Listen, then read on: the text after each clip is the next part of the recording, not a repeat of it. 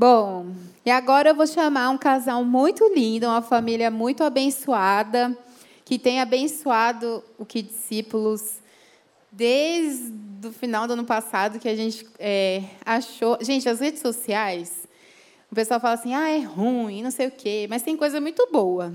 E a gente só tomou conhecimento deles pelo Instagram. Então vale a pena, né? Você usando com sabedoria, ok, né? E eles têm abençoado muito o nosso ministério aqui, com lições, com, enfim, o ministério de vocês tem abençoado muito a nossa igreja. E aí, quando a gente tomou conhecimento e fez o convite, a gente fez o convite no final do ano passado, né, que a gente mandou mensagem, eles estavam saindo de férias, a gente falou assim, olha, já salva na agenda aí essa data, guarda na agenda de vocês para eles estarem aqui. E eles vieram diretamente de Blumenau, né? Blumenau para cá, Maiara e o Eduardo. Queria que vocês subissem aqui para a igreja conhecer vocês. Eles são responsáveis pelo. Uma, vocês entrarem aí no Instagram, vocês coloquem arroba Clube Discipular. Eles têm um material incrível que eles vão contar, eu vou deixar eles falarem aqui tudo o que eles fazem. Mas, desde já, agradecer né, a presença de vocês aqui na conferência. Eles têm o pensamento que a gente tem, que tudo começa na família. E isso tem abençoado muito a nossa igreja. Então, muito obrigado. Prazer conhecer vocês agora pessoalmente. Que a gente só se via por chamada de vídeo e pelo WhatsApp. É muito bom ver, realmente, o que a Cássia falou, né? Nada se compara com o ao vivo. Então, é uma benção. Então, é isso, gente. Que Deus abençoe vocês. vocês vamos orar por eles? Abençoar a vida deles? Senhor, muito obrigado, obrigado por tudo que o Senhor tem feito até aqui. Nós queremos te agradecer, Deus, porque é muito bom que o Senhor une propósitos, o Senhor une sonhos, o Senhor une estratégias e o Senhor trouxe, Deus, a vida do Eduardo e da Maiara para abençoar a nossa vida nessa tarde. Nós queremos te agradecer pela vida deles, que o Senhor possa abençoar a casa deles, a família, seus filhos. Deus, o ministério que o Senhor tem colocado na vida deles, esse projeto tão lindo que o Senhor colocou no coração deles e que tem abençoado a vida de tantas igrejas, de tantas pessoas e que ainda vai abençoar a vida de tantas outras, não só no Brasil, mas ao redor do mundo. Então, nós queremos te agradecer, Deus, que o Senhor use a vida do Eduardo, da Maiara, que o Senhor Faça, Deus, com que a sua palavra saia da boca deles com sabedoria, com graça e com autoridade, Deus. Prepara também o nosso coração para receber mais um pouco daquilo que o Senhor tem para nos ensinar ao longo dessa tarde. Em nome de Jesus, amém. Com vocês.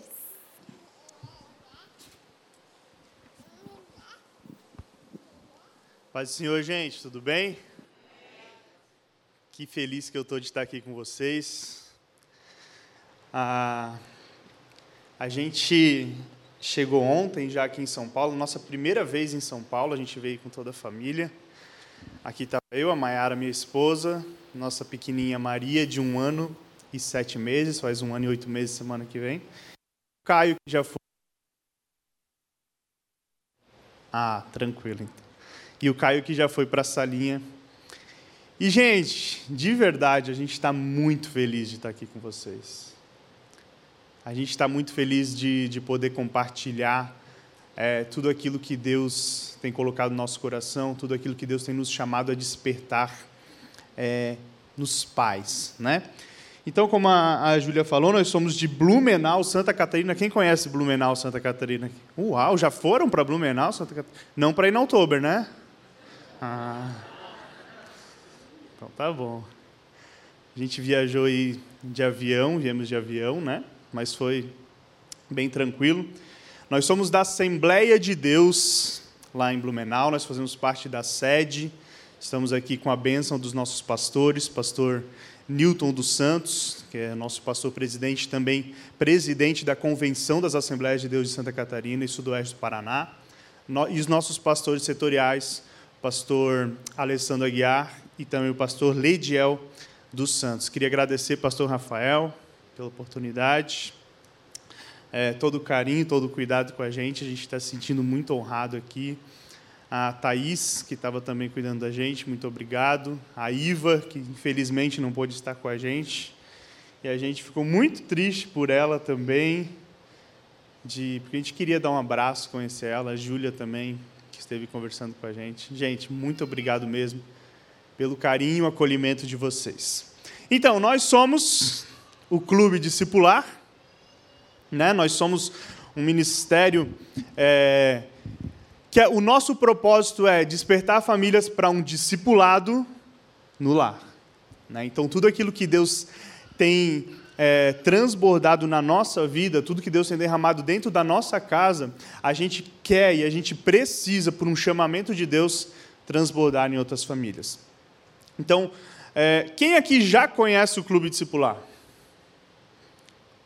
Uau, bastante gente até. Muita gente. E quem aqui é, já faz parte do Clube Discipular como assinante das, das, das matérias? Temos um assinante lá, um assinante lá.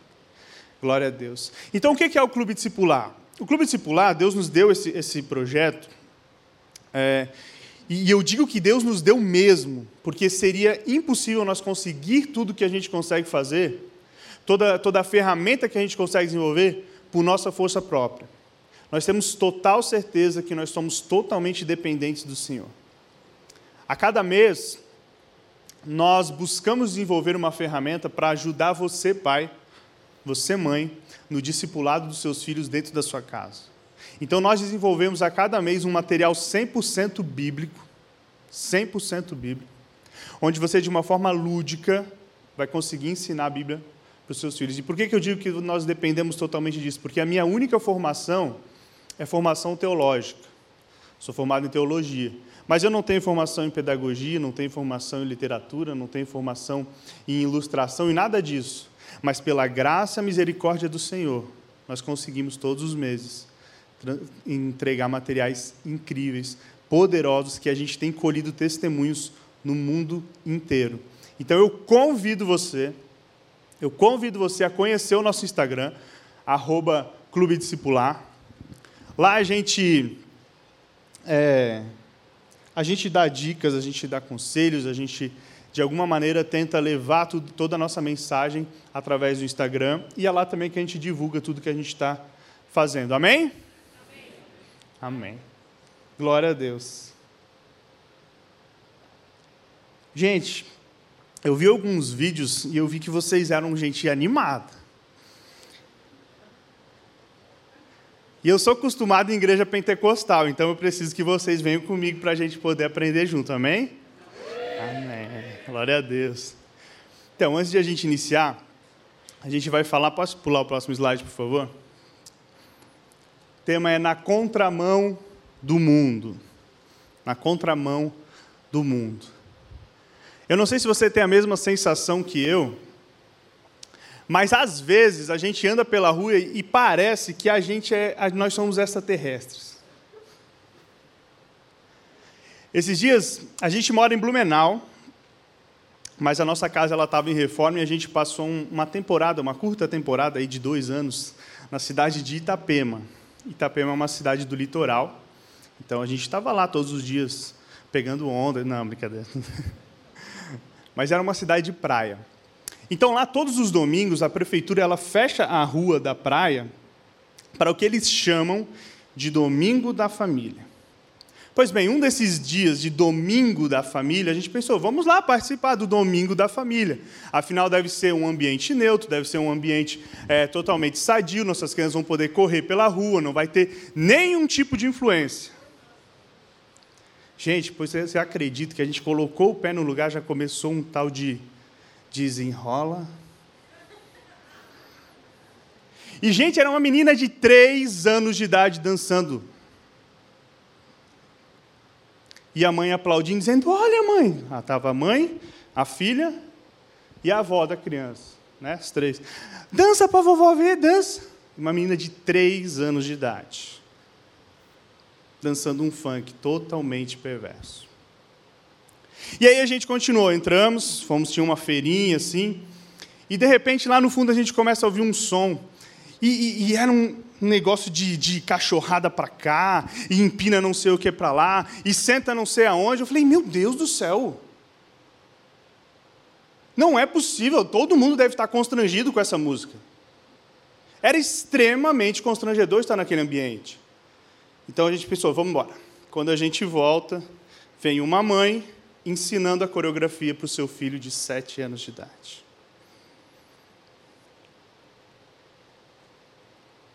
Naquele momento eu pensei, a gente é um extraterrestre mesmo. Não é possível, não é possível que isso seja normalizado. Não é possível. E, e infelizmente, o que a gente vê no nosso meio, nossa sociedade, é uma geração entrando numa onda completa, completamente depravada. Esses dias nós fomos num, num, visitar um colégio, colégio cristão, tá? Colégio cristão.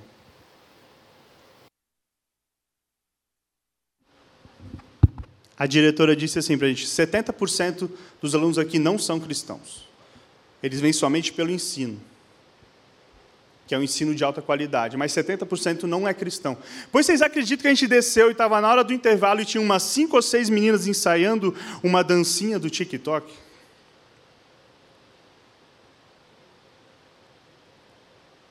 Gente, eu quero falar tudo isso para vocês porque eu quero. Eu vim aqui hoje despertar você. O nosso intuito aqui hoje é despertar pais, despertar famílias, para entender que nós estamos sim num ambiente completamente tóxico. Os nossos filhos, as nossas crianças, eles estão sim convivendo num ambiente completamente depravado. Ah, mas são só crianças. Infelizmente, são crianças que estão sendo discipuladas por Satanás. E as nossas crianças, às vezes, estão convivendo com essas crianças.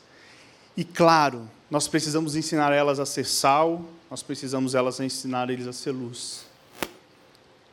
Mas, se a gente acender um fósforo e colocar eles no meio de um vendaval, logo essa luz se apaga. Então eu preciso que você esteja aqui disposto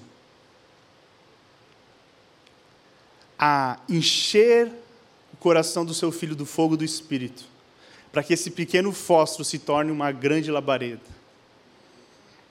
E aí, juntos, nós vamos, na contramão do mundo, famílias que vão discipular os seus filhos, que vão dentro de casa, com apoio da igreja, ser luz nesse mundo. Abre aí na sua Bíblia para a gente, Romanos 12 e o verso 2. Pode colocar lá na tela também, por favor? Isso, esse slide. Eu tenho certeza que você já conhece esse versículo. Eu tenho certeza que você já sabe provavelmente até de cor esse versículo. Então vamos ler juntos? No 3, a gente lê junto? 1, 2, 3. E não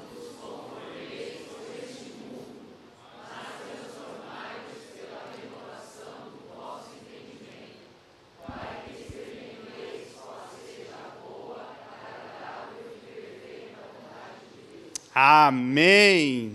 Glória a Deus. Não vos conformeis com o padrão deste mundo. Não vos conformeis. Talvez a primeiro momento a gente, a gente olhe para esse versículo e pense assim: nós precisamos ser inconformados com o mundo.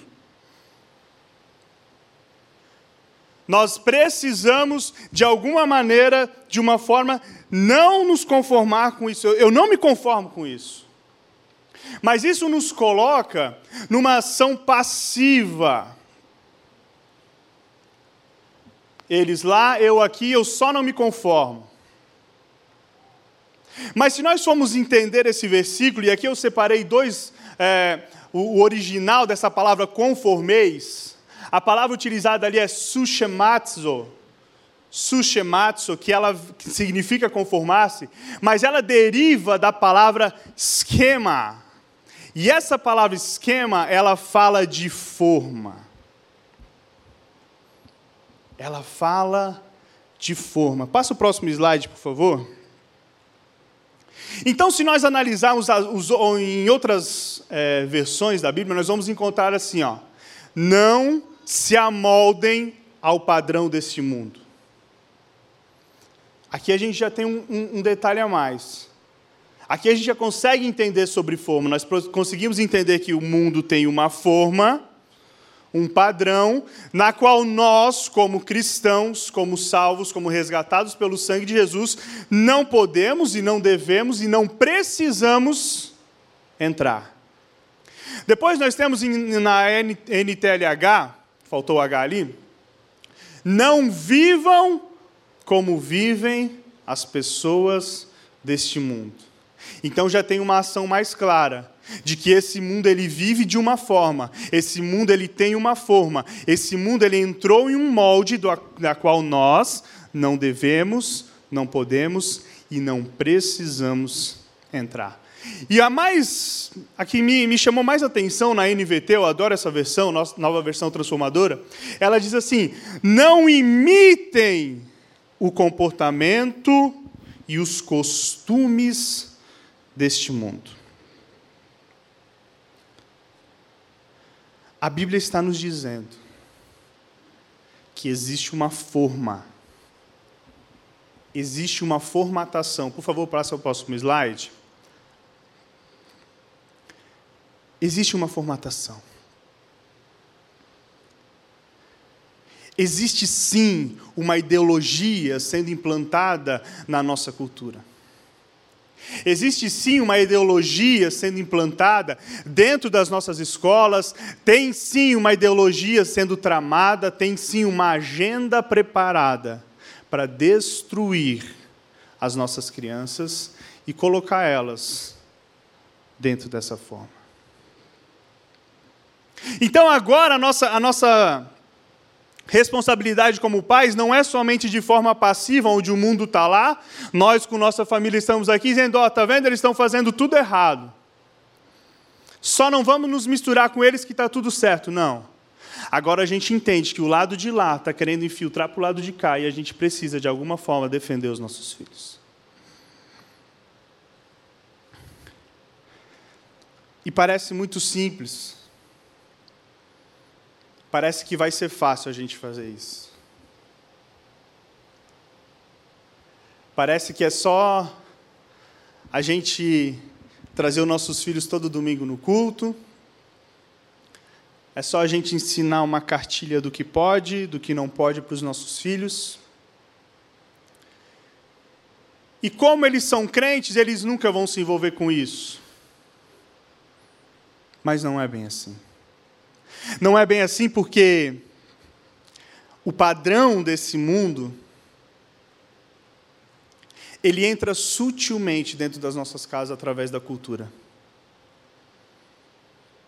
Ele entra sutilmente através de uma dancinha do TikTok, que aquele, aqueles 15 segundos de letra parece que não tem nada a ver. Mas se você pegar todo o resto daquela música, você vai ver quanta depravação tem lá.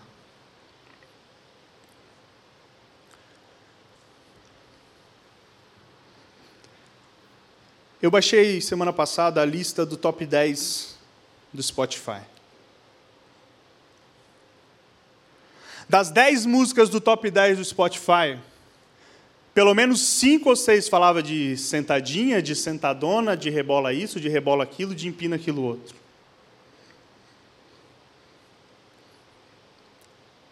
E sabe por que, que elas estão no top 10 do Spotify?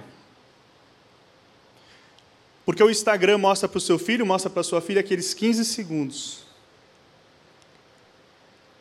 E aí ele vai lá no Spotify procurar por aquele trechinho. E aí o algoritmo revela todo um outro conteúdo. Então, de maneira sutil, a cultura vem sendo transformada. A nossa cultura vem sendo transformado. Pode passar o próximo slide, por favor? O que é cultura? A cultura, ela é compreendida como os comportamentos, tradições e conhecimentos de um determinado grupo social, incluindo língua, comidas típicas, religiões, música, artes e vestimentas.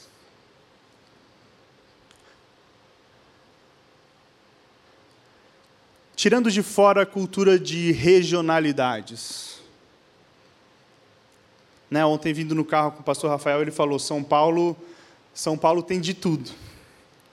Todas as regiões do Brasil estão em São Paulo.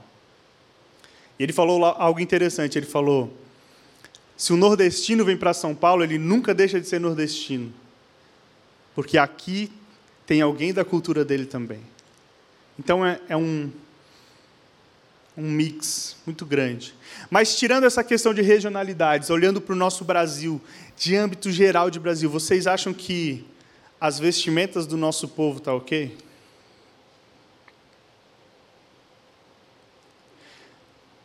As nossas séries, novelas, teatros. Tá ok? A nossa música. A nossa música popular brasileira. Não tá ok. Não tá ok. E sabe, a implantação de uma cultura ela é uma das principais armas de guerra. Alexandre o Grande, rei da Macedônia, olha a sacada que ele teve. Além de ter um grande exército, uma alta tecnologia de armamento, Alexandre o Grande, então, ele, ele vinha, ele conquistava um povo. E antes de ele chegar nesse povo, ele não simplesmente destruía tudo, ele mantinha as pessoas lá como cativeiro, e ele enviava para essa região onde ele, onde ele conquistou essa terra, uma caravana. E nessa caravana de Alexandre o Grande tinham filósofos, pensadores, professores, escritores. Porque Alexandre o Grande ele queria implantar naquele lugar a cultura helenística. Então ele chegava numa região, construía aqueles anfiteatros gigantescos, construía aquelas bibliotecas de Alexandria que nós vemos. Porque ele, ele sabia que se ele implantasse a cultura dele naquele lugar, ele destruiria a cultura daquele povo, aquele povo perderia a identidade e jamais se rebelaria contra ele novamente. Uma arma de guerra. E você sabia que foi isso que aconteceu com, os, com o povo de Israel também? O povo de Israel, ele foi, ele foi conquistado por sete impérios por sete impérios. E o último império que conquistou Israel foi Roma. Depois que conquistaram belicamente Israel, Roma enviou 300 apóstolos para Jerusalém. Apóstolos não é um termo gospel, tá, gente? Apóstolo significa enviado para uma missão. E qual missão era essa? A missão desses 300 apóstolos romanos era implantar a cultura romana dentro de Jerusalém. Então, esses 300 apóstolos que tinham lá, escritores, filósofos, pessoas conhecidas em artes, pessoas conhecidas na culinária, eles minaram a cultura de Israel, para que Israel não tivesse mais identidade, não tivesse mais cultura, implantar a cultura romana para que, quando o seu imperador chegasse, ele se sentisse em casa. Ele se sentisse na sua própria pátria. E olha só que interessante isso. Olha só que interessante. Jesus ele veio nesse tempo onde o Império Romano dominava. E aí Jesus, das suas dezenas de discípulos, ele escolhe doze e os denomina apóstolos. chamados para uma missão. E que missão era essa? Sabotar a cultura do mundo, para que através do Evangelho a cultura do reino de Deus se fosse implementada na terra.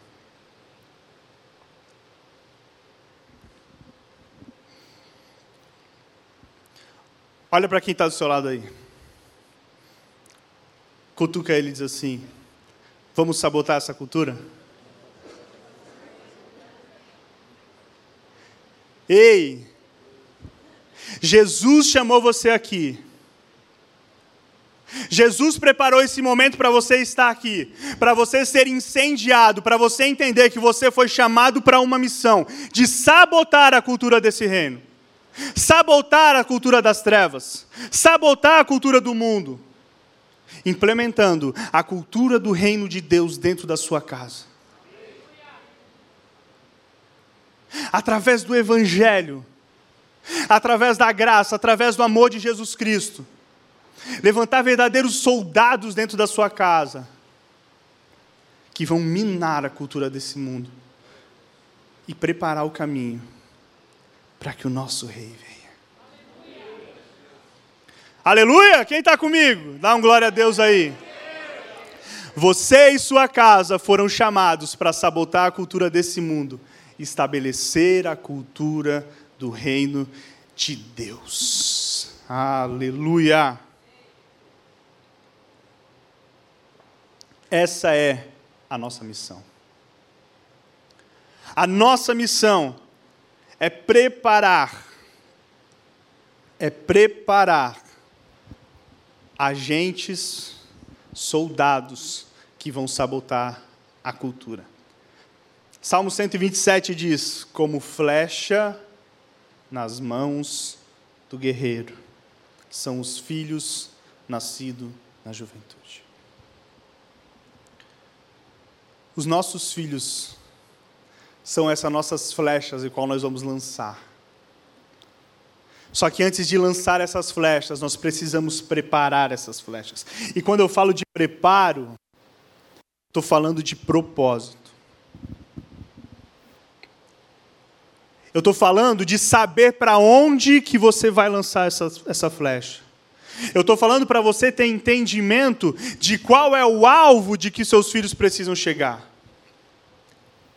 Eu estou falando de um preparo para que, a partir do momento que vocês saibam para onde eles vão serem lançados, vocês sabem que eles vão cumprir tudo aquilo que você determinou, tudo aquilo que você, através do Espírito Santo, planejou para a vida deles. Gente, nós precisamos urgentemente ter noção, senso de propósito. Senso de propósito. Os nossos filhos, eles têm propósitos estabelecidos. Sabe, você não, não, não, não tem essa criança dentro da sua casa simplesmente por, por sem nenhum motivo. Essa criança ela não está dentro da sua casa só para crescer e fazer volume na terra. Nós precisamos ter esse senso de propósito. Nós precisamos ter essa noção de que eles foram criados para algo, que nós precisamos orar, interceder, entender do Senhor qual é o propósito dos nossos filhos. Porque senão a gente entra na forma do mundo e só vai levando eles. Ah, tem que, tem que estudar inglês, então eu estudo inglês. Ah, tem que ir para a escola, então vai para a escola. Ah, tem que aprender música, vai para a música. Ah, tem que aprender, vai para a política. Ah, tem que aprender. Vai. Não. Não.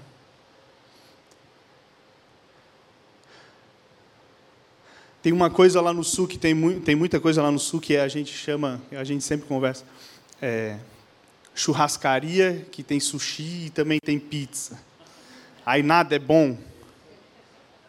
Não, a gente precisa ser específico naquilo que nós queremos para os nossos filhos. Gente, aquilo lá é o meu tempo? Vamos embora então.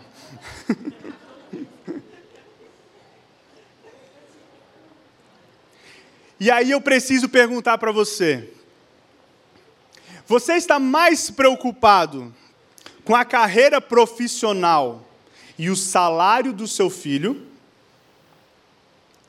Quais os bens, aonde o seu filho vai morar? Ou com o chamado dele? Qual que é a sua maior preocupação? O que, é prioridade lá na sua casa? Será que a prioridade na sua casa é o cursinho de inglês ou é o discipulado? Eu não estou falando que estudar inglês não é importante, mas nós precisamos ter o foco, o direcionamento de qual o propósito de tudo que nós fazemos com os nossos filhos. Às vezes você está ensinando inglês para o seu filho e Deus quer levar ele para a China. E aí talvez desde o começo você podia ter ensinado mandarim para ele. Você está entendendo o que eu estou querendo dizer? Amém? Próximo slide, por favor. O que é sucesso para você? Você já se perguntou o que é sucesso? Talvez quando você fala em sucesso já vem na sua mente Neymar, é, Cristiano Ronaldo, um, um, ator, um artista global. Pense, não, esse cara ele faz sucesso. E a forma desse mundo, a forma desse mundo, ela nos diz que para a gente ser bem sucedido, a gente precisa de um bom emprego, um bom salário, morar em um bom lugar e trabalhar em uma mega empresa. Para o mundo isso é sucesso. Então a gente entra nessa forma.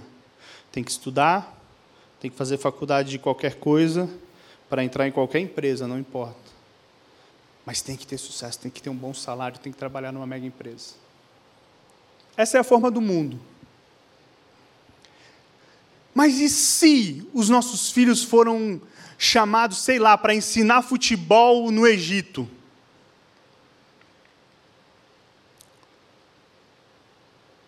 E se esse é o propósito deles?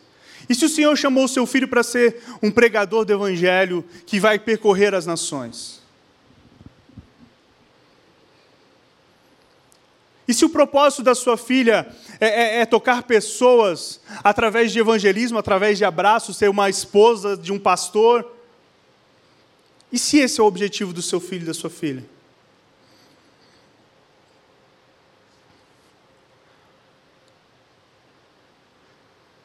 Pergunta aí para quem está do seu lado: o que, que é sucesso para uma faca?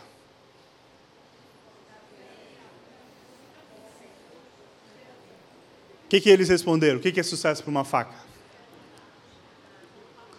Cortar. E se eu usar a faca para tomar sopa?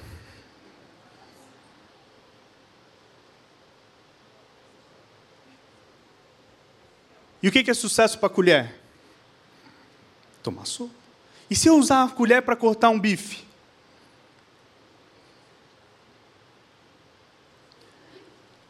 Cada um dos nossos filhos tem um propósito específico. As nossas crianças elas foram chamadas para um propósito e sucesso é fazer exatamente aquilo que elas foram chamadas para fazer. Não importa salário, não importa quanto que eles vão ganhar, não importa quanto que eles vão ser conhecidos, importa fazer aquilo que Deus os chamou para fazer. E você tem a responsabilidade de plantar essa semente num solo fértil para que ela floresça, para que ela frutifique, para que o propósito do Senhor seja cumprido na vida dos seus filhos. Como flechas nós precisamos preparar e lançar os nossos filhos em direção ao objetivo que Deus traçou para eles.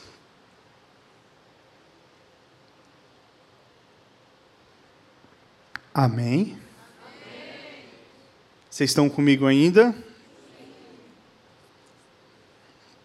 Gente, e para preparar esses nossos filhos, nós precisamos discipulá-los. E aí eu preciso te fazer mais uma pergunta.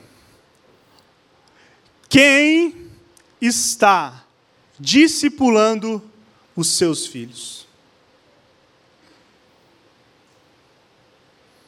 Pode botar o próximo slide, por favor? Depois desse. O que é discipulado? Será que discipulado é só ensinar Bíblia, só ensinar eles a decorar alguns versículos. Será que isso é discipulado? Será que ensinar sobre os principais pontos da fé cristã, isso é discipulado? Gente, isso faz parte do discipulado. Mas não é o discipulado em si. Porque discipulado, o dicionário vai nos dizer que nada mais é do que um conjunto de alunos ou estudantes de uma escola. Mas o que me chama a atenção, ponto 2, conjunto dos discípulos de um mestre.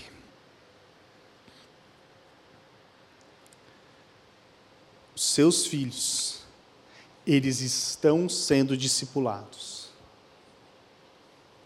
Mais uma vez, discipulado não é palavra gospel. Discipulado diz de um aluno sendo ensinado por um mestre. E talvez as nossas crianças estejam sendo discipulados por um mestre que odeia a Bíblia. Que odeia crente. Que odeia a cultura do reino de Deus. Próximo slide, por favor. Discipulado é fazer discípulos é ensinar alguém além do conhecimento, mas um estilo de vida e uma visão de mundo, uma cosmovisão. Então, o nosso papel, o nosso papel como discipuladores dos nossos filhos, ele vai muito além de ensinar a Bíblia. A Bíblia com certeza é o nosso norte, a Bíblia com certeza é o nosso manual. Sem a Bíblia não há discipulado cristão.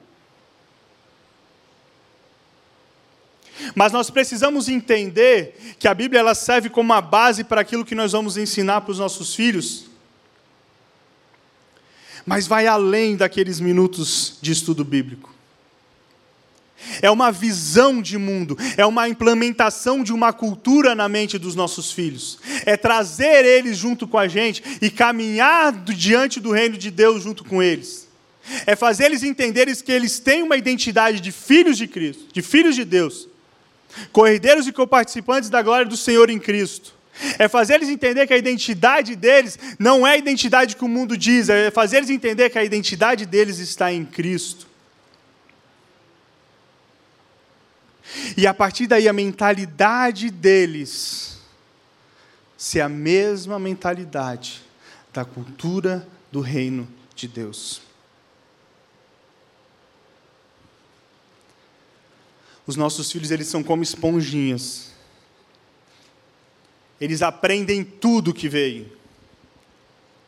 Tudo que está diante deles, eles de alguma forma absorvem.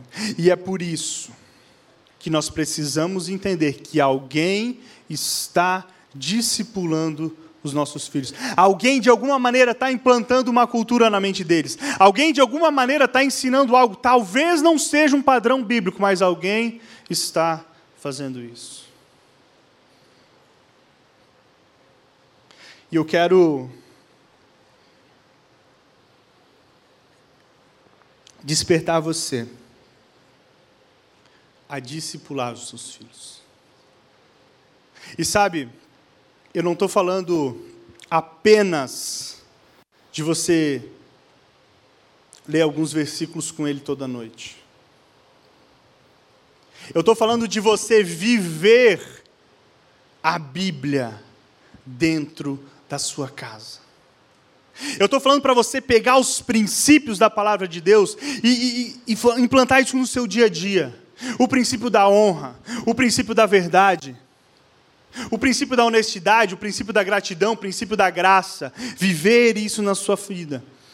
E aí os seus filhos vendo você, ele pensa: opa, essa é a minha identidade, essa é a minha cultura, é assim que se vive. Essa é a cultura do reino de Deus. E assim você vai discipulando seus filhos através da cultura do reino de Deus. Era assim que Jesus fazia. Era exatamente assim que Jesus discipulava. Jesus não preparava e dizia assim: ó, Pedro, amanhã, sete e meia, prepara lá um, um lugar, chama os discípulos lá que a gente vai ter um estudo sobre a graça.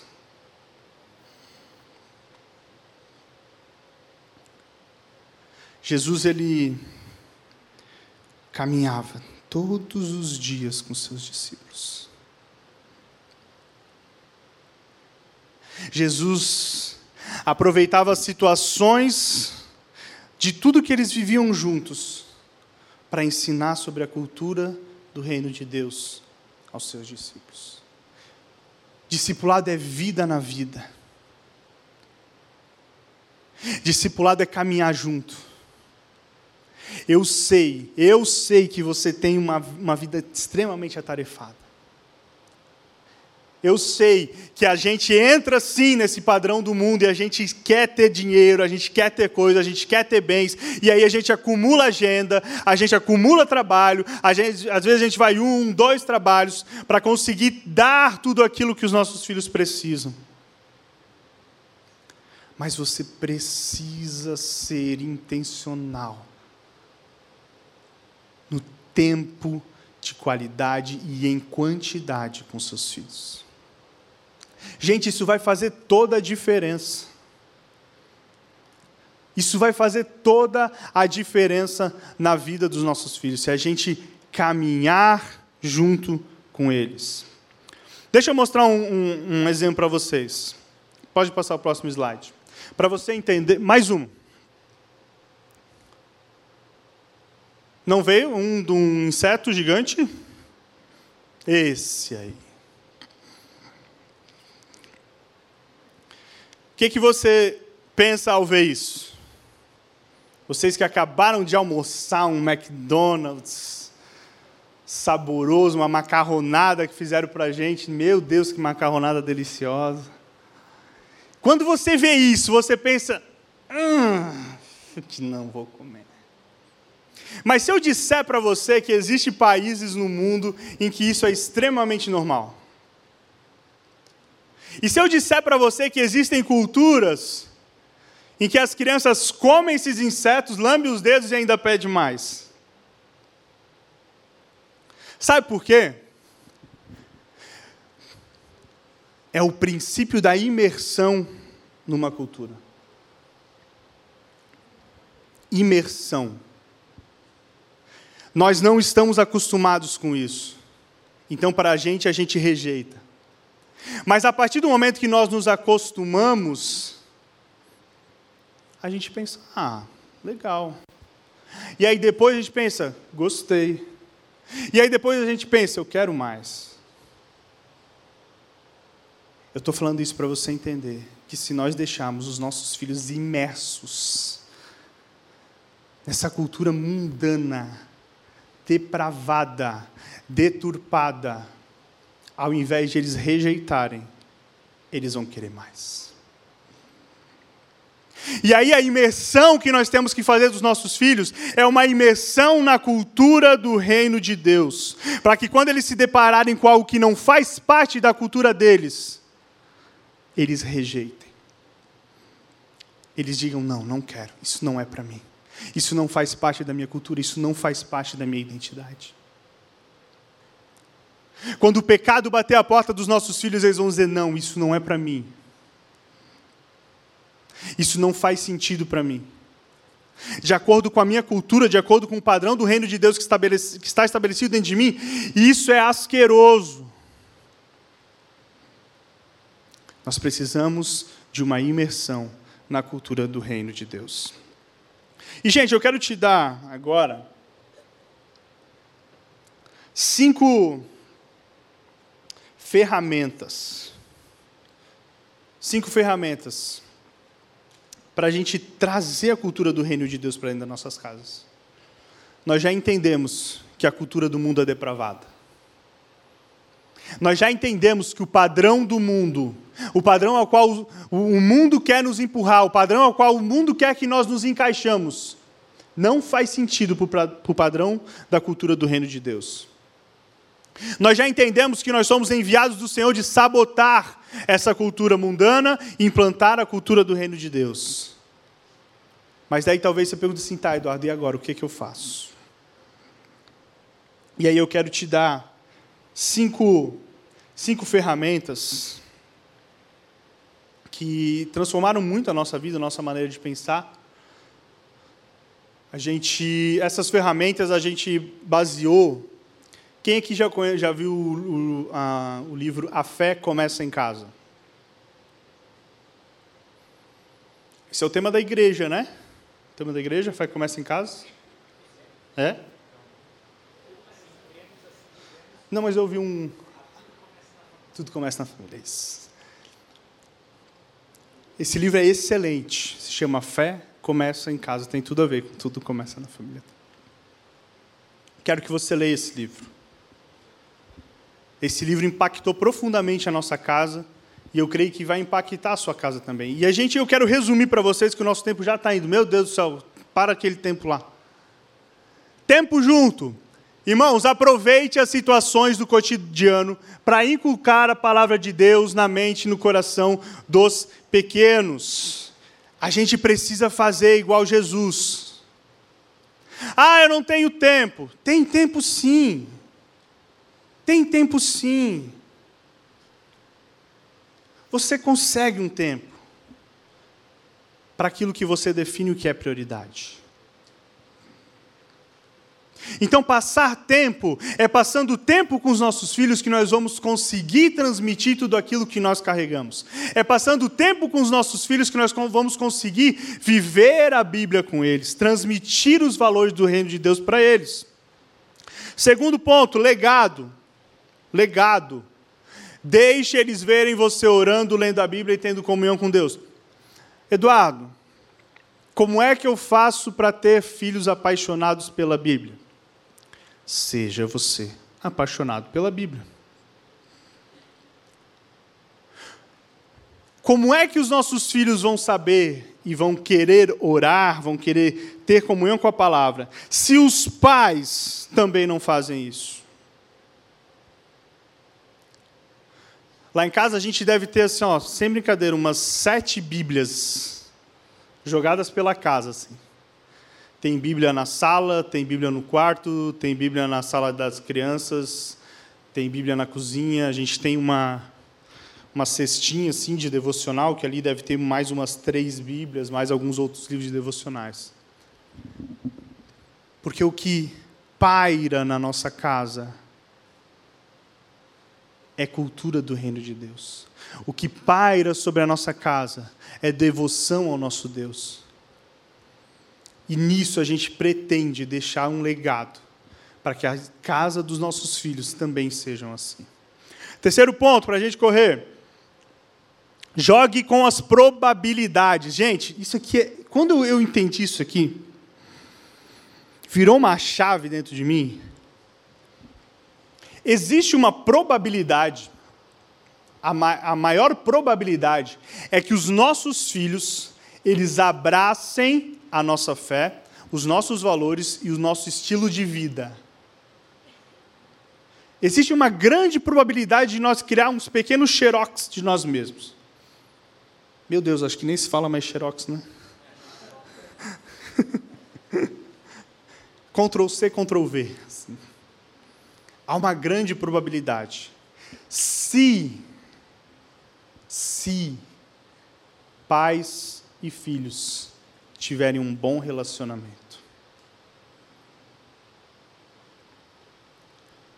Se você ora, você jejua, você lê a Bíblia, você ama vir aos cultos, existe uma grande probabilidade de forma natural seus filhos te imitem, se você tiver um bom relacionamento com eles.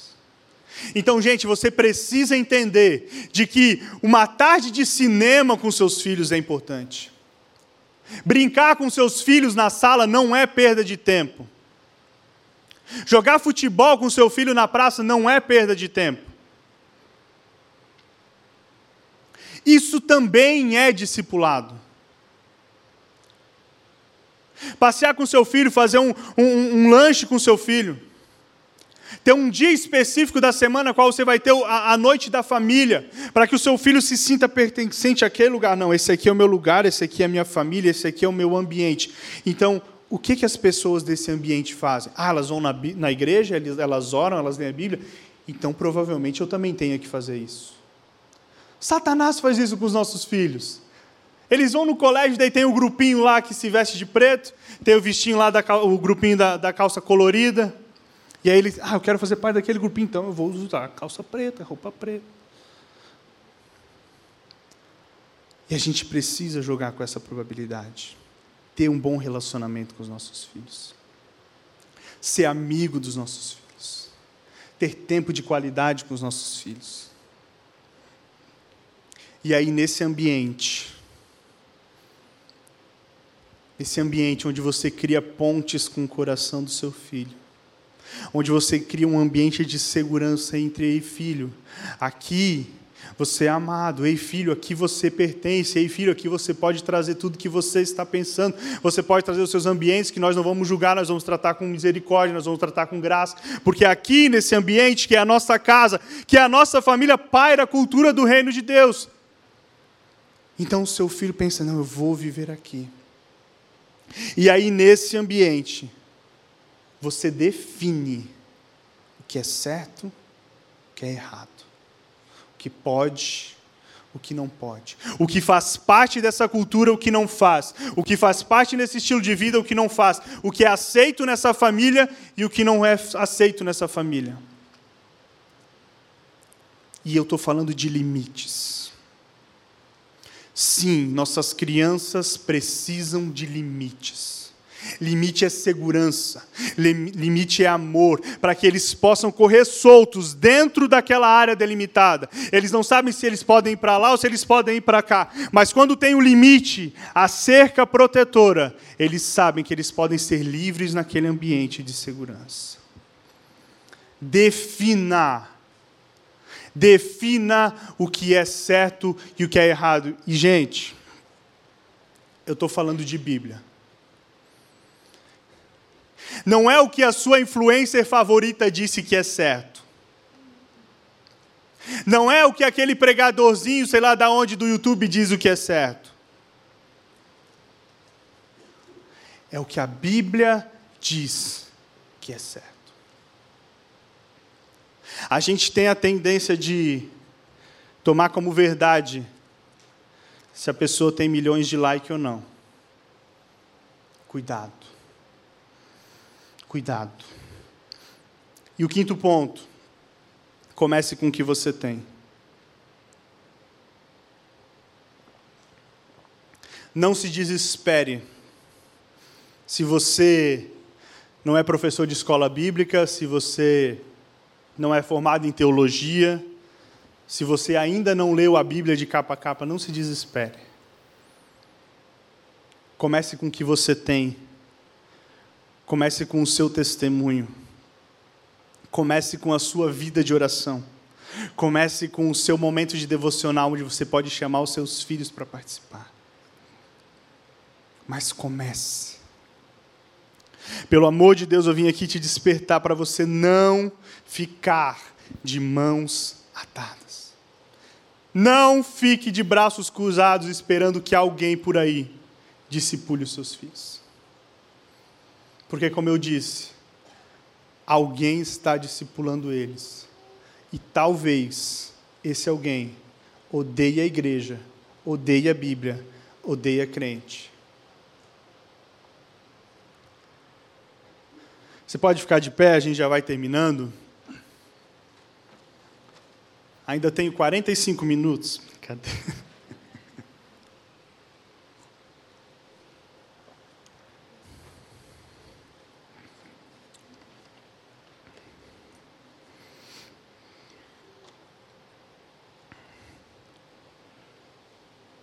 Pode passar mais um slide, por favor? Salmo 127, 1. Aleluia. Se não for o Senhor, o construtor da casa, será inútil trabalhar na construção. Se não é o Senhor que vigia a cidade, será inútil a sentinela montar guarda. Gente, a gente precisa fazer a nossa parte.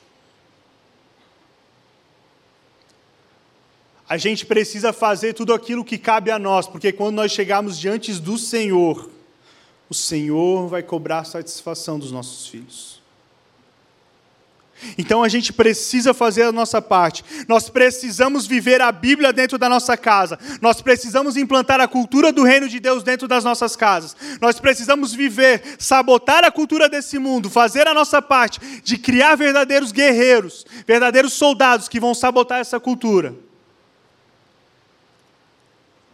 Precisamos ensinar a palavra. Precisamos ensinar a Bíblia, precisamos sentar com eles, fazer devocional, fazer é, é, discipulado, fazer leitura bíblica, fazer tudo isso. Nós precisamos fazer isso.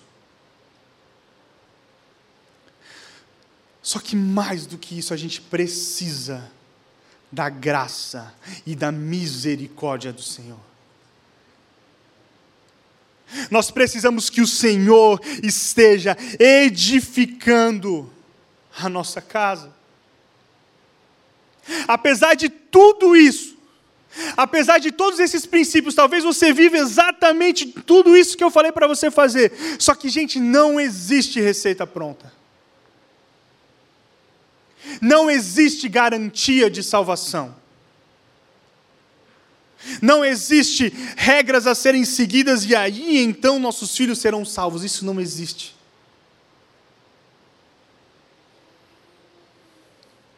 Nós precisamos da graça, nós precisamos da misericórdia. E deixa eu te falar uma coisa. Os nossos filhos, eles vão pecar.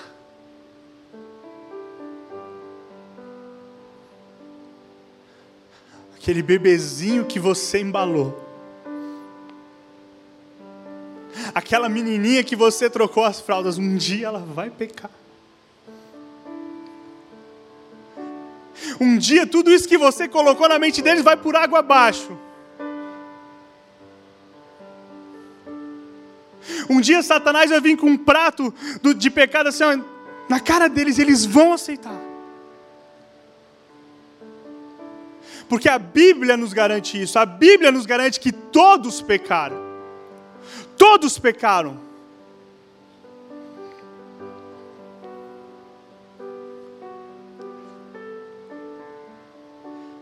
E aí a gente precisa lembrar da graça, da misericórdia do Senhor para que a gente não desista.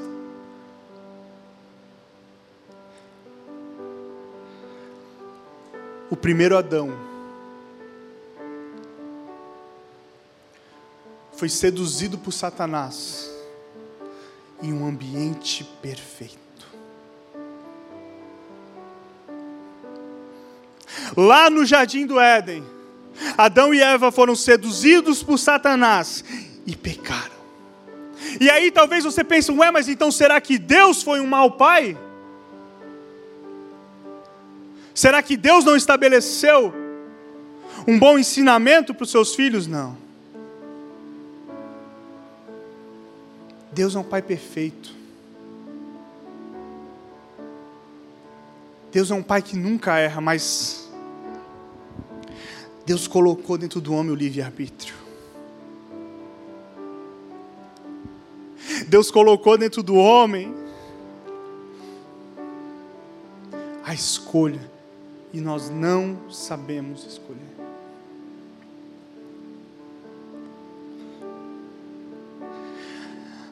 Adão e Eva, naquele momento, eles escolheram o pecado e foram afastados do Senhor.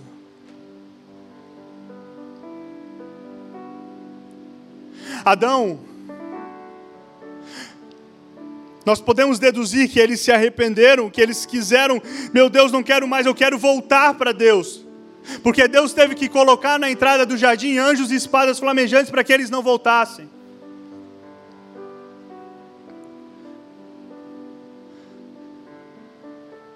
Só que aquele não era o momento ainda para eles voltarem.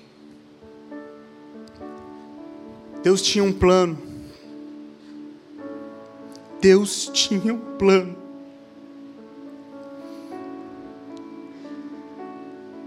E houve um dia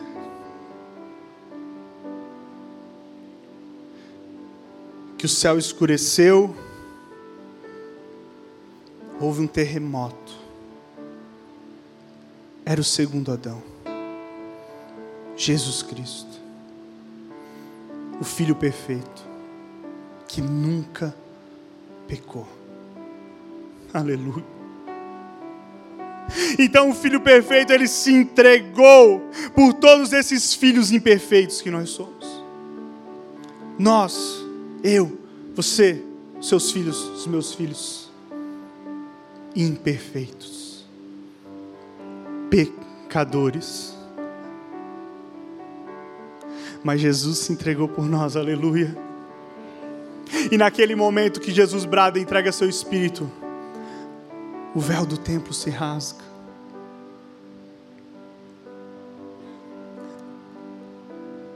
E agora todos, todos esses pecadores arrependidos podem sim voltar à presença do Pai. Aleluia.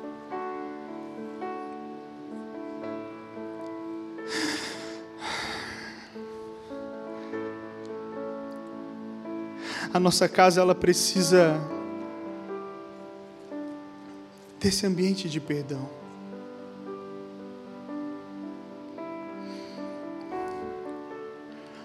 A nossa casa ela precisa desse ambiente de graça, de misericórdia. De entender que os nossos filhos eles vão pecar, que os nossos filhos vão errar, mas eles precisam entender que o véu está rasgado, que Jesus Cristo morreu por eles, que o pecado deles já não os afetará mais, porque o Senhor nos lavou e os lavou de todo pecado.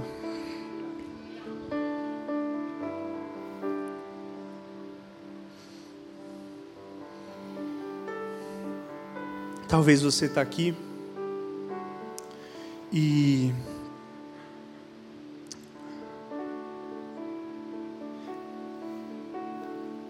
você sabe que em algum momento o seu filho já pecou. Talvez você está aqui e você percebe um comportamento errado dos seus filhos. Talvez você está aqui e você sabe que, que o seu filho já teve contato com o pecado. Talvez você está aqui e o seu filho não queria estar aqui com você.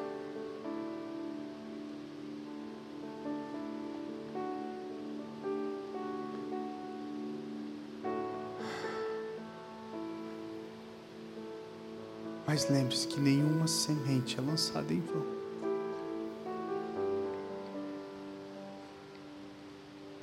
Nenhuma semente lançada no coração do seu filho é em vão.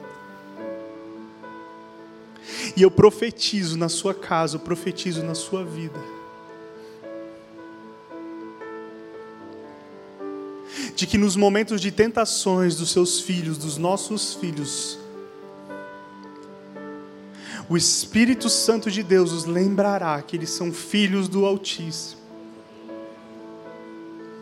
O Espírito Santo os fará lembrar de que eles têm uma casa que teme ao Senhor. O Espírito Santo os fará lembrar que eles fazem parte de um ambiente de adoração ao Senhor. E o Espírito Santo os conduzirá ao arrependimento ao perdão e ao abraço do Pai amoroso.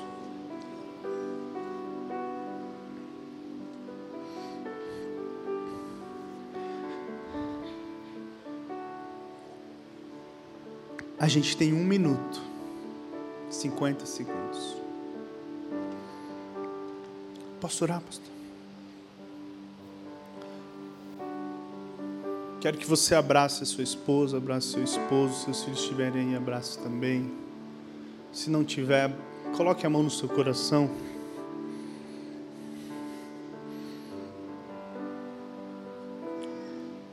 A gente está lidando com muitas investidas de Satanás.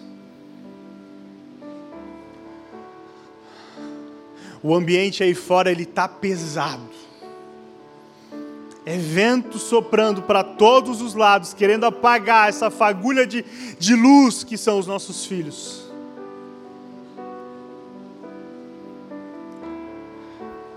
Mas nesse momento eu quero que você interceda pela sua casa. de duas formas: se comprometendo com o Senhor,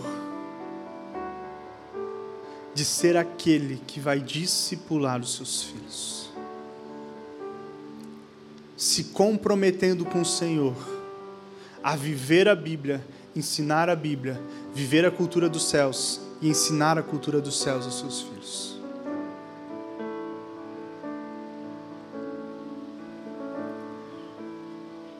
E da outra forma, intercedendo para que seus filhos tenham um encontro real com o Senhor. Deus não tem netos. Filho de crente não é um crentinho eles precisam de graça, misericórdia, salvação e um encontro real com Jesus. Vamos orar? Senhor nosso Deus.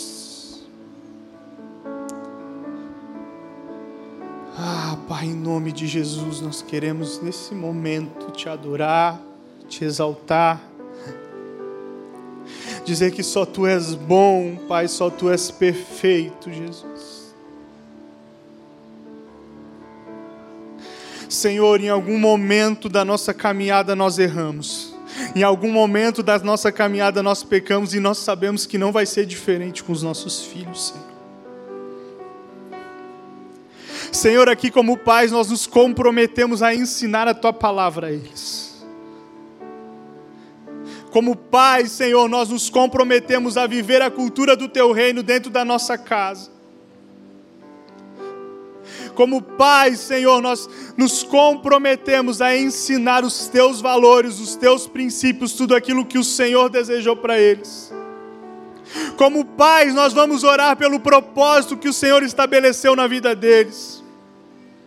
Como pais, nós vamos prepará-los para que eles cumpram esse propósito, independente, Senhor, de status nós vamos prepará-los exatamente para aquilo que o Senhor os chamou para ser. Fala conosco, Senhor. Fala no secreto, fala no íntimo de cada um. Revela a cada um os propósitos que o Senhor tem para todas as crianças dessa igreja, Pai. E assim nós nos comprometemos a perseguir esse propósito. Mas, Pai, nós somos falhos, Senhor.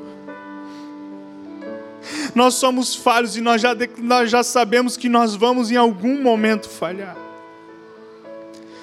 E é por isso, Senhor, que nós clamamos pela tua salvação, nós clamamos pela tua salvação na vida dos nossos filhos, nós clamamos, Senhor, vai ao encontro deles, vai ao encontro do coração deles, revela a eles quem tu és verdadeiramente, Senhor, e que eles não vivam apenas um evangelho raso, apenas pelo o que eles veem de nós, mas que eles tenham experiências reais contigo, Jesus. Vai ao encontro dos nossos filhos, Pai.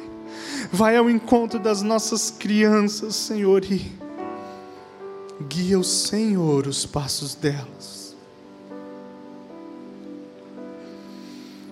Nós declaramos, profetizamos, crianças dessa igreja, todas elas sendo guiadas pelo Espírito Santo de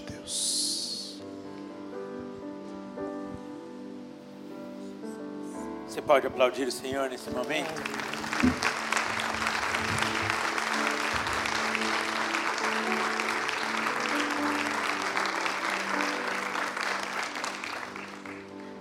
Queridos,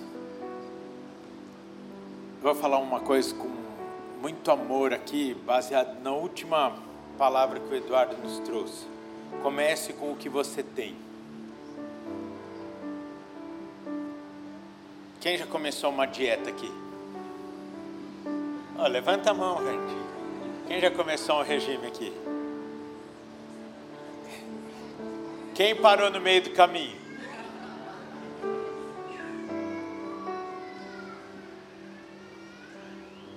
Essa é a nossa grande questão. Gente, nós recebemos um banquete de manhã e à tarde, sim ou não?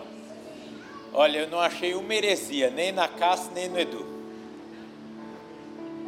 Glória a Deus por isso. Mas eu tenho um negócio para falar para vocês com muito amor. Sejam sinceros. Quem nunca tinha ouvido nada do que nós ouvimos pela manhã ou pela tarde? Levanta a mão. Ah, queridos, a gente já ouviu tudo isso. Já ouvimos tudo isso. Não precisávamos ouvir, precisávamos, por isso estamos aqui. Mas nada disso que foi trazido, eu não estou tirando valor, foi um banquete de manhã e à tarde. Não estou tirando valor. Mas nós já conhecíamos tudo isso. O problema, sabe o que, que é? É que nós não implantamos e não vivemos isso como cultura. Isso se torna um item da nossa vida, mas muitas vezes não é a nossa vida. Sabe por quê? Porque é difícil viver esse trem assim, de falar, não, se o meu filho for um missionário que vai viver com meio salário mínimo na África, uh! É difícil isso daí pra gente. Tá muito mais fácil a gente é, sonhar e profetizar que nós vamos na formatura de medicina e lá, quando nossos filhos estiverem com canudo, vão olhar para a gente e vão falar: Valeu! Sim ou não, gente? Eu acho que nosso desafio é começarmos a dieta hoje. E está aqui a minha nutricionista e ela fala o seguinte: a dieta que dá certo é a que começa hoje. Nenhuma dieta que começa amanhã dá certo. Eu encontrei com um vizinho meu descendo no elevador ontem e eu comecei junto com ele a minha antepenúltima dieta. Meus programas de exercício. Aí eu falei, uau, você tá magro. Ele falou, três anos que eu não falto um dia na academia. Né, amor? Ele fala, nem que eu desça, e eu encontrei com ele no meio da pandemia, eu já falei isso aqui, eu não tenho tempo.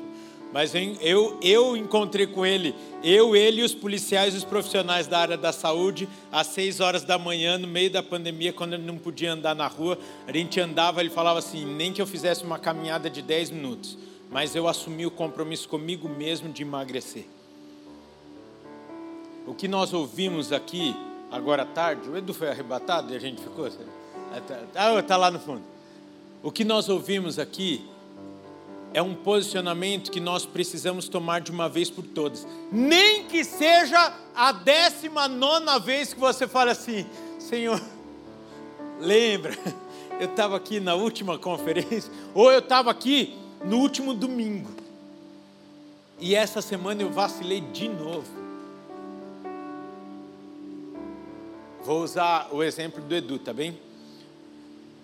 Eu estudei inglês com os meus filhos, mas não li a Bíblia com eles.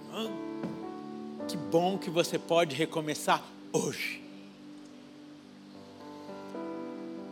Mas de uma vez por todas nós precisamos de fato implantar o reino e a cultura do reino de Deus nas nossas vidas e nas nossas casas. E para encerrar, dentro da minha atual dieta e exercício, eu recebi um consolo que veio como um bálsamo, Flavinha, no meu coração. Eu vou te contar então. Uma, uma, sei lá o que, que ela é, malhadona mina lá. Ela falou assim: grande parte das dietas não dão certo, não dão, não dão certo, porque as pessoas se frustram no meio do caminho elas querem mudar 100% de um dia para o outro. E tem coisas que nós precisamos mudar de um dia para o outro na nossa vida, como, por exemplo, largar o pecado. Nascer de novo é instantâneo. Pá! A santificação é um processo. Mas eu preciso te dar uma palavra de ânimo, porque em nome de Jesus, na próxima conferência Pais e Filhos, a sua casa será irreconhecível nos seus filhos, vocês vão falar: Uau, não dá para reconhecer, tão demais, tão mais crente que eu, modo de dizer. E aí, essa, essa mina aí da, da malhação, ou da dieta, sei lá, ela falou assim: Se você quiser mudar 100% de um dia para o outro, por exemplo, cortar o açúcar, o glúten, não sei o que, você vai se frustrar. Daqui 10 dias voltou tudo ao normal. E você vai olhar na, no espelho e você vai falar: Quer saber? Eu vou me entregar mesmo nessa vida da gordice. Agora, se você mudar 1% todos os dias, em 100 dias você mudou totalmente a sua vida. O estilo de vida. Eu só estou dando isso como exemplo, não é que você vai largar um pouquinho o pecado a cada dia, daqui 100 dias você está santo. Não, eu estou falando porque talvez você está no, no 15 dia, no quinquagésimo dia, ou talvez durante essa semana você voltou para o zero. Que hoje seja o dia realmente da virada de cultura da sua vida, da sua casa. Meu professor de grego na faculdade falava assim: se você estudar todos os dias, 30 minutos uma língua, em dois anos você está fluente, até o grego. Até o grego. Que seja a cultura do céu implantada na nossa vida de uma vez por todas e que nós possamos viver isso verdadeiramente. Anime-se. Às vezes, cuidar da sua saúde é você precisa se comprometer com você mesmo. Mas isso que nós ouvimos é você se comprometer com aquele que deu a vida por você e que confiou a você os filhos dele para você formar. Uau! Isso é um compromisso muito sério porque um dia nós chegaremos no céu. Agora eu vou falar principalmente para os homens. Antes da sua vida você prestará conta de quem você chegou junto lá no céu. Uau! Eu estou tremendo aqui por dentro de saber que o Senhor vai falar. Filho, que bom que você está aqui. É, a Rafael e o Guilherme vieram juntos. Modo de dizer, né? Eles sabem. Cadê a Fabiola? Eu vou dizer uma heresia, não está na Bíblia, tá bom? Não vai valer a pena você chegar na frente de Deus e falar: Não, eu cheguei, cada um por si, Deus por todos. Não era o que estava lá na Bíblia? Não vai valer a pena chegar lá sozinho. Imprima um ritmo às vezes por conta do seu cônjuge, dos seus filhos, você vai precisar alterar o seu ritmo. Mas coloque um padrão da sua família. Vá no ritmo da sua família. Crie o ritmo da sua família na palavra de Deus. Não se compare, porque vai ser ruim demais. Cadê o Marcos? Aqui, ó. Esses dois, todo, todo louvor. Os quatro de domingo, todos estão isso é para eles. Não queira no ritmo deles que pode ser que seja história. Também não acho que o melhor ritmo é uma vez por semana só na igreja. Eu acho pouco uma vez por semana só na igreja, mesmo em São Paulo. Mas deixa Deus falar no teu coração. Mas que você viva diariamente isso na sua casa. As crianças estão tudo fora. Júlia, já, já vem subindo aqui, senão a gente não para de falar. Sabe essa eu vou chamar assim de circo que a gente armou aqui um pouco, é para tornar. Vem aqui, me abraça para parar de falar, tira o microfone. É para tornar a igreja um ambiente que o seu filho fale: Uau, vamos voltar lá? Agora você vai receber. A partir do próximo sábado, nós vamos começar a aula de ping-pong e xadrez aqui na igreja. Gratuito. Sabe para quê? porque teu filho está mais tempo aqui. Mas eu preciso dizer que nós, como igreja, estamos sonhando com o seu filho ser apaixonado por aqui. E não queremos que nunca o seu filho ore para que o fogo que ele esteja vivendo, você viva também. Entendeu o recado? Amém, né? Depois dessa, só a gente fala amém, concorda e vai. E olha que bênção, gente. Não acabou. Vocês acham que acabou? Não acabou. E agora vem a melhor parte. Não que não tenha sido, né? Mas no Kids a gente gosta assim de ensinar a teoria e para a prática, porque senão as crianças não aprendem, né? criança precisa aprender fazendo. E todo mundo tem. Ontem a Roberta falou que todo mundo tem uma criança interna, né? Então eu acho que você, todo mundo aqui tem aquela criança que está interna né, que está dentro de você. Então, no material que vocês receberam, primeiro que vocês receberam uma apostilinha. Nessa apostila, é, não, pode pegar, aproveito já. Quem não abriu ainda a sacola, que legal, gente. Vou contar o que tem dentro. Tem um material que está plastificado, que é um devocional de um mês, para vocês fazerem em casa. Olha que bem. 30 dias já mudou, já colocou em prática. Então, já é um material que você pode usar por 30 dias. Ele é pequenininho assim, mas ele rende assunto. Então, a ideia é que vocês realmente gastem tempo em família. Outra coisa, esse é, caderninho que vocês receberam tem dicas. Esse material, quem produziu ele foi o Clube Discipular que disponibilizou esse material. Então, vocês estão ganhando de presente que vocês pagaram para estar aqui, né? Mas é, é uma forma de abençoar o lar de vocês. Então, tem dicas de coisas que vocês podem. Sem ideia, não sei mais o que fazer com a minha família. Aí tem tudo escrito.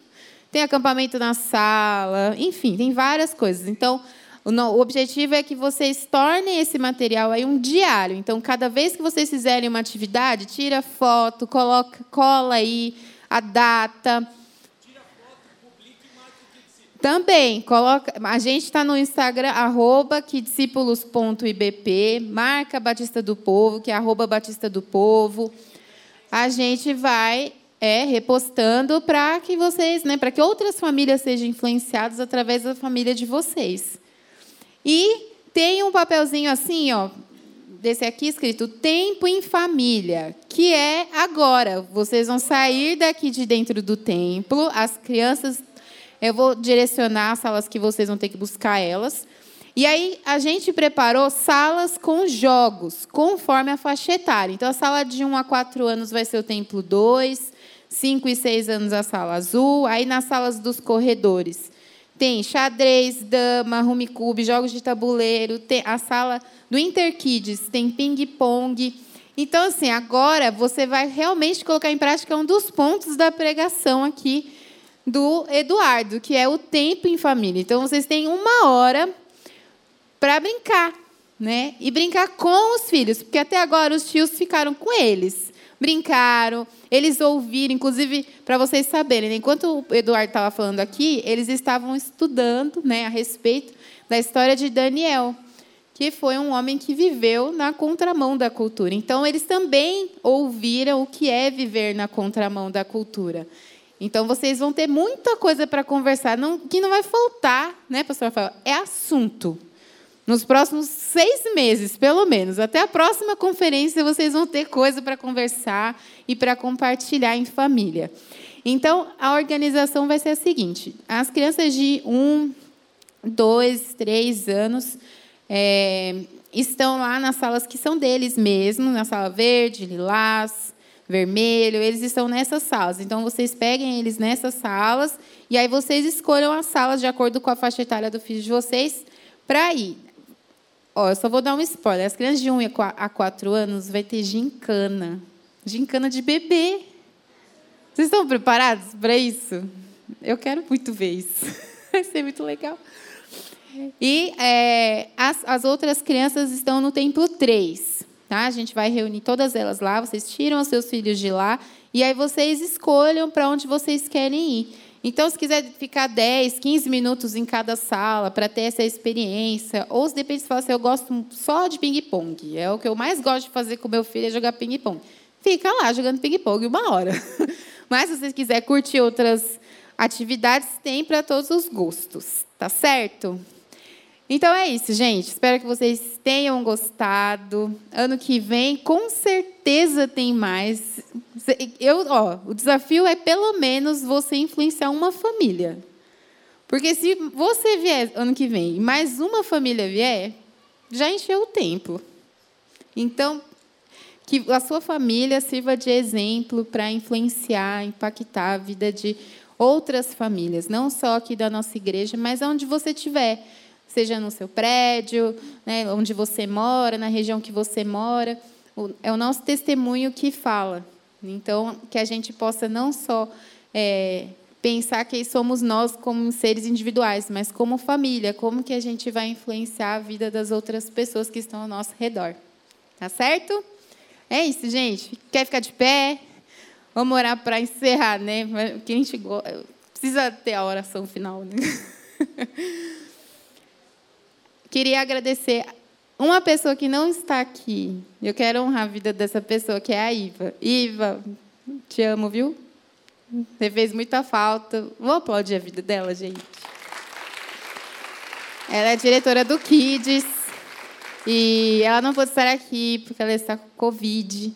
Mas eu tenho certeza que ela conseguiu ver de alguma forma, stories e tudo mais, ela conseguiu acompanhar e agradecer, porque Deus levanta pessoas. Né? Então, honrar a vida dela. Né? Agradecer em nome da igreja e em nome de todas as famílias. Né? por esse privilégio que é poder a gente aprender mais e poder se capacitar como família. Certo? Senhor, nós queremos te agradecer Obrigado, Deus. Obrigado por esse tempo precioso que nós tivemos aqui em família, Deus, porque a palavra de Deus fala que onde há um ou mais reunidos, o Senhor está ali, o Senhor está aqui conosco, o Senhor está ali com as crianças lá embaixo. E o Senhor nos proporcionou esse dia incrível, Deus, com brincadeiras, com aprendizado, Deus, com tantas coisas que o Senhor nos ensinou nesse dia. Nós queremos te agradecer, Senhor, e te dizer que nós nos comprometemos como cristãos, Deus, que nós queremos viver, sim, na contramão da cultura. Nós queremos nos posicionar diante desse mundo que tem insistido em nos, é, nos corromper. Nós queremos viver na contramão. Nós queremos escolher uma outra rota. E nós não conseguimos fazer isso sozinhos. Nós precisamos da igreja, nós precisamos estar unidos com o Senhor e nós precisamos uns dos outros. Então, que o Senhor nos ajude, que o Senhor nos ajude a influenciar famílias, que o Senhor use as nossas vidas, Deus, como vasos nas mãos do Senhor. Que o Senhor abençoe a vida de cada um aqui, abençoe a vida de cada família e que o Senhor possa nos fazer, Deus, e muito além, pela graça do Senhor. Em nome de Jesus. Amém. É, e assim, a conferência Pais e Filhos do Kids, né, acabou, vai acabar daqui uma hora quando vocês forem embora, porque só acaba quando termina, né? Mas, é, às quatro horas agora, tem a conferência, a conferência continua com os adolescentes. Né, quem vai falar com os adolescentes, inclusive, vai ser o Eduardo. E para os pais dos adolescentes, a Cassiana Tardivo. Olha, se eu fosse vocês, ficava na igreja até. E à noite, né, no canal Jovem, o pastor Jonas com o Alisson para falar para os jovens. Então, se eu fosse você, eu só ia comer alguma coisa, né? E voltava para a igreja mesmo. E amanhã, nos quatro cultos, Cassiana Tardivo. Então, gente, é isso. Só coisa boa. Deus abençoe. Vocês podem levar tudo que é de vocês, tá bom, gente? Não deixa nada no tempo, tá?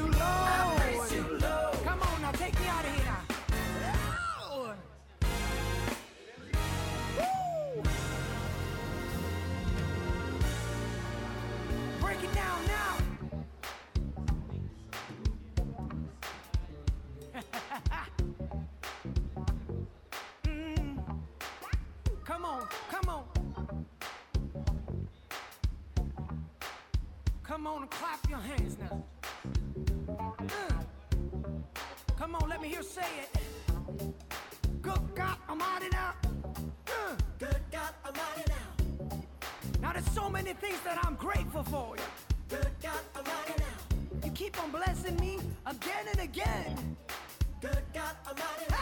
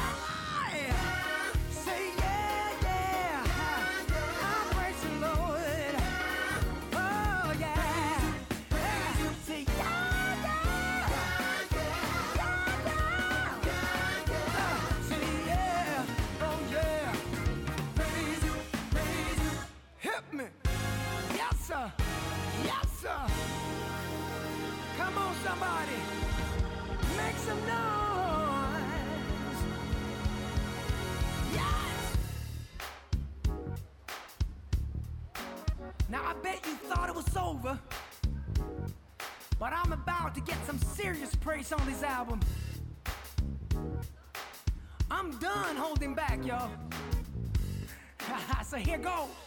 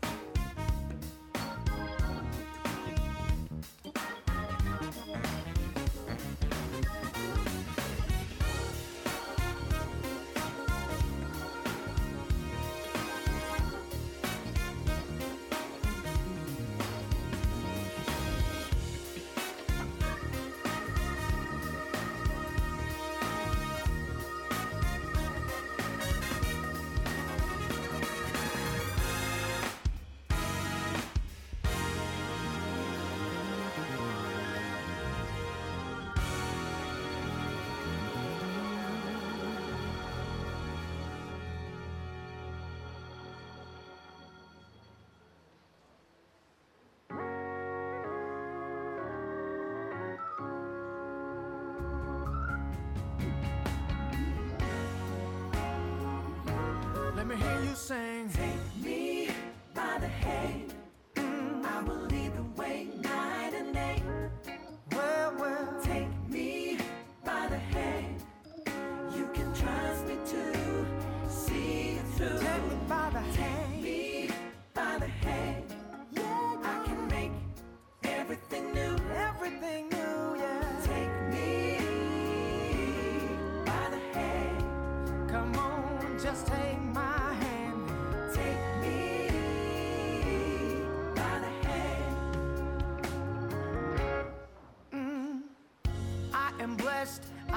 Always known that He is real, that God is real to me. Through ups and downs, He's still there to guide me through the things I feared. Now I have changed, but it's still the same. And if I fall, He calls me by my name. No matter what I've done till now,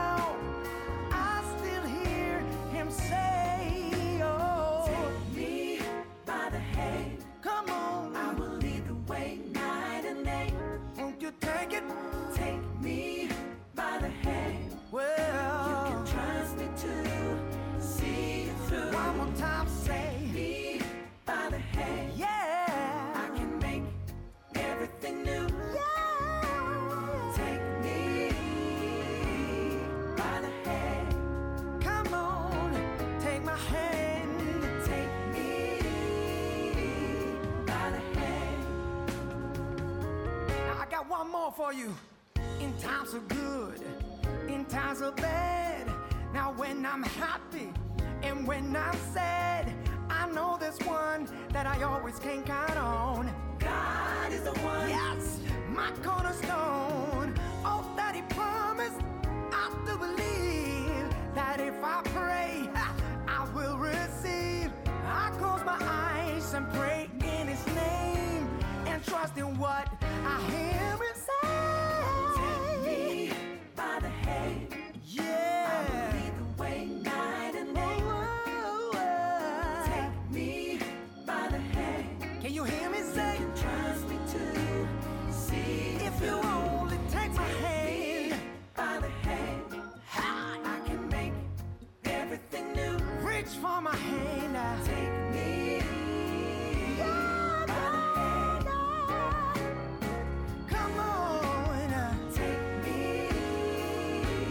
Now listen.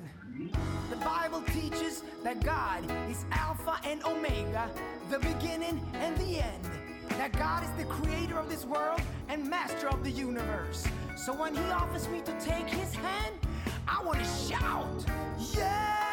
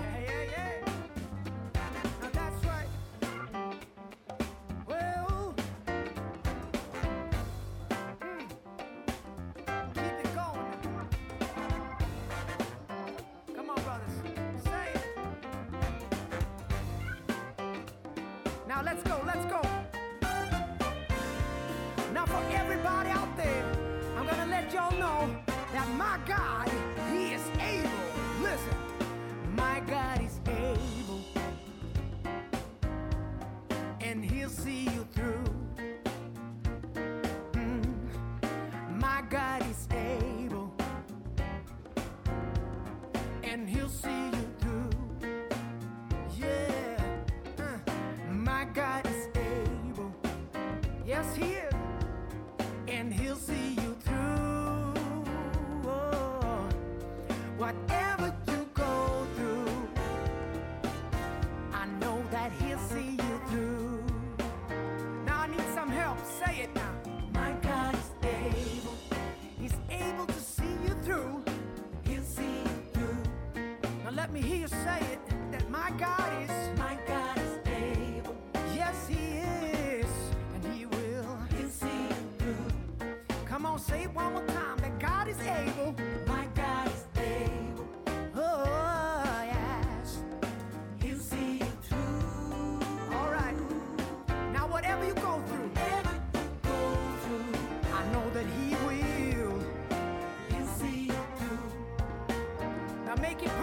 Say, Jesus.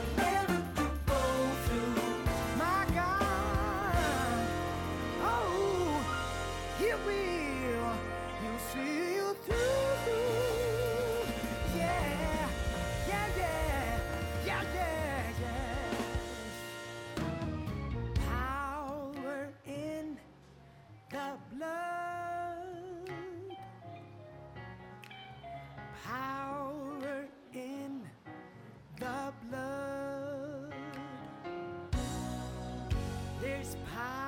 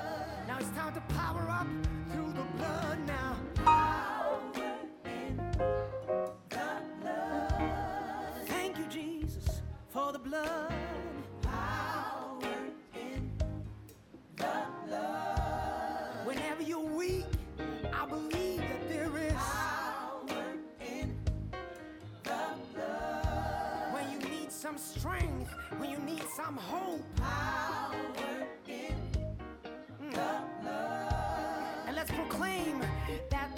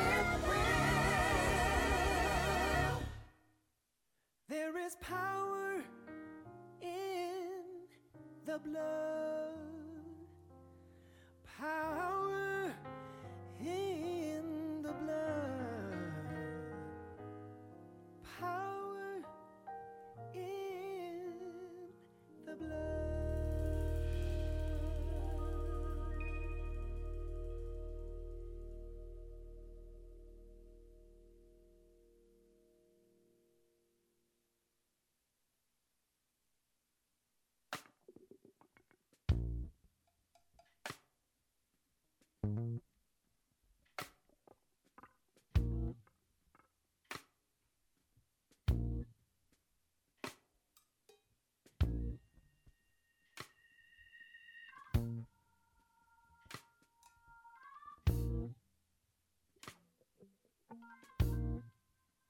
you.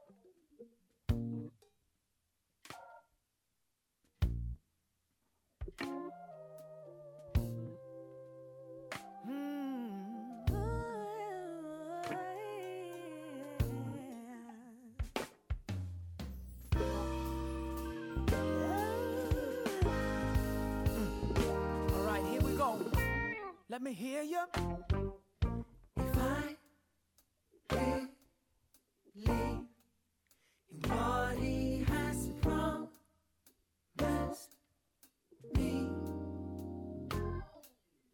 I will see and taste his victory. He has let me.